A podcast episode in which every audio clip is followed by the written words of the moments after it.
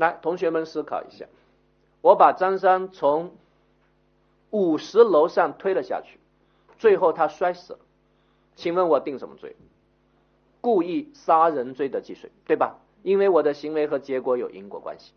但如果我从五十楼把他扔了下去，最后查明他不是被摔死的，怎么死的呢？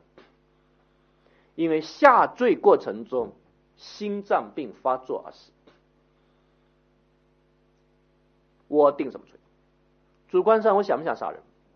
客观上死了没有？但行为和结果有没有因果关系？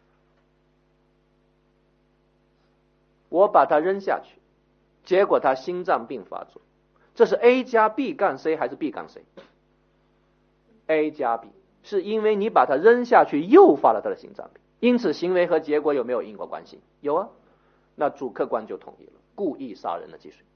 但是我把他从五十楼上扔下去，结果二十五楼有人练习射击，啪一枪打爆他心脏，最后尸检结果称他是子弹穿胸而死。那显然我扔他和死亡之间有没有因果关系？